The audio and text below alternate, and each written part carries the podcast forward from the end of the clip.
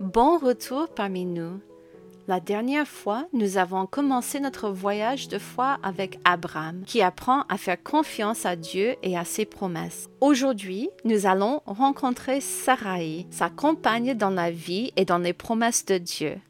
Je peux certainement m'identifier à Sarai aujourd'hui et je pense que vous le ferez aussi.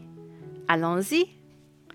Lorsque nous commençons le chapitre 16 aujourd'hui, nous voyons qu'Abraham et Sarai se sont installés en Canaan depuis environ dix ans, depuis que Dieu a révélé son alliance à Abraham pour la première fois. Dix ans ont passé et toujours pas de fils. Je pense que nous sommes tous d'accord pour dire que dix ans, c'est long pour attendre que Dieu accomplisse une promesse. Sarai a dû penser la même chose. Au verset 2, Sarai donne des instructions à Abraham. Voici, l'Éternel m'a rendu stérile. Viens, je te prie, vers ma servante. Peut-être aurai-je par elle des enfants. Aussi choquante que cette conduite puisse nous paraître aujourd'hui, nous verrons ce chemin se répéter tout au long de l'Ancien Testament. Tant que la lignée paternelle restait intacte, Sarai pouvait considérer le fils de sa servante comme le sien. Cependant, ce n'était pas ce que Dieu avait prévu. Abraham devait avoir un fils de sa femme. Abraham devait être aussi impatient que Sarai de voir cette promesse s'accomplir, car Abraham écouta la voix de Sarai. Abraham n'en a pas parlé à Dieu. Lui et sa femme ont pris ces choses en main pour aider Dieu à réaliser son plan pour leur vie. Cela vous semble-t-il familier?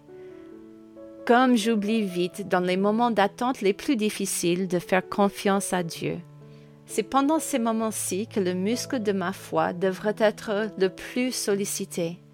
Lorsque je suis tenté de douter de la provision de Dieu ou de son calendrier, je dois revenir à ses promesses. Si Dieu l'a promis, il le fera. Dieu n'a pas besoin de mon aide. Je dois apprendre à lui faire confiance, même lorsque son temps semble plus lent ma patience. Sarai n'a pas tardé à regretter son impatience. Agar est tombée enceinte. Quel moment amer cela a dû être pour Sarai. Imaginez son sentiment d'incapacité et de honte. Pire encore, Agar ne la laissera pas l'oublier. Le traitement que Sarai infligea à Agar en retour devint si difficile à supporter qu'Agar s'enfuit.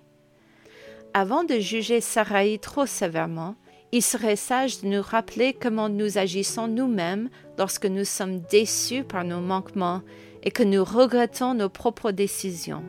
Sarai n'avait certainement pas raison de maltraiter Agar, mais sa réaction est tout à fait normale. Comme nous devons rester proches de Dieu et lui faire confiance, même en considérant nos propres erreurs. Agar a peut-être été maltraitée par Sarai, mais elle n'a pas été oubliée par Dieu. Dans une merveilleuse démonstration de grâce, Dieu apparaît à Agar et la rassure en lui disant qu'il prendra soin d'elle et de son fils. Au verset 11, Dieu dit à Agar, L'ange de l'Éternel lui dit, Voici, tu es enceinte, et tu enfanteras un fils, à qui tu donneras le nom d'Ismaël car l'Éternel t'a entendu dans ton affliction. La réponse d'Agar était très personnelle. À la lumière de la façon dont Dieu l'a traitée, Dieu est devenu très personnel pour elle. Le nom qu'elle donnait à Dieu était Ata El Roi, ce qui signifie Tu es le Dieu qui me voit. C'est le premier des nombreux noms que nous verrons des individus attribués à Dieu. Quel encouragement cela a dû être pour Agar. Treize autres années s'écoulent depuis la naissance d'Ismaël à Agar. Dieu revient pour rappeler à Abraham sa promesse, mais aussi pour rappeler à Abraham qui il est au chapitre 17 verset 1. Je suis le Dieu Tout-Puissant. Marche devant ma face et sois intègre. Dieu rappelle à Abraham sa promesse au verset 2. J'établirai mon alliance entre moi et toi, et je te multiplierai à l'extrême. Dieu lui donne une nouvelle identité. Abraham le Père devient Abraham, le père de nombreuses nations. C'est la première fois que Dieu démontre un changement dans une personne en changeant son nom. L'identité d'Abraham est désormais liée à la promesse que Dieu lui a faite. Non seulement Dieu donne un nouveau nom à Abraham, mais il donne aussi de nouvelles instructions à Abraham en signe d'alliance, au verset 10 à 11. C'est ici mon alliance que vous garderez entre moi et vous, et ta postérité après toi. Tout mâle parmi vous sera circoncis. Vous vous circoncirez, et ce sera un signe d'alliance entre moi et vous.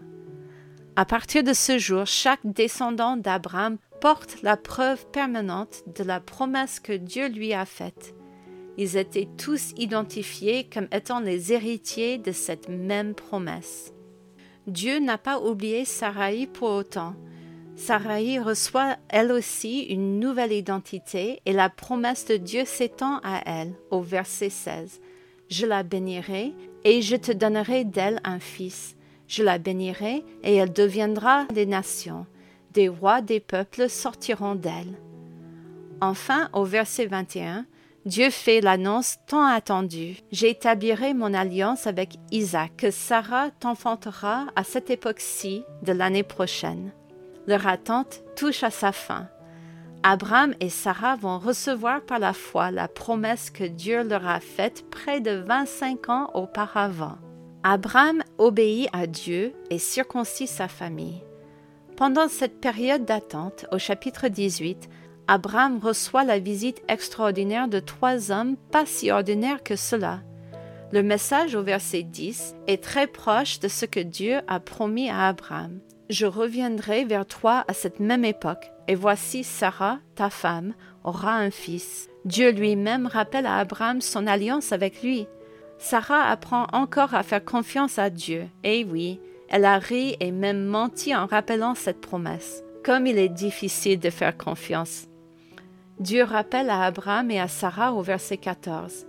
Y a-t-il rien qui soit étonnant de la part de l'Éternel? C'est cette vérité qui doit soutenir notre foi, même lorsqu'il semble impossible que Dieu agisse. Dieu est le Dieu tout-puissant. Rien ne lui est impossible nous devons apprendre à faire confiance à son calendrier et à ses voies parfaites.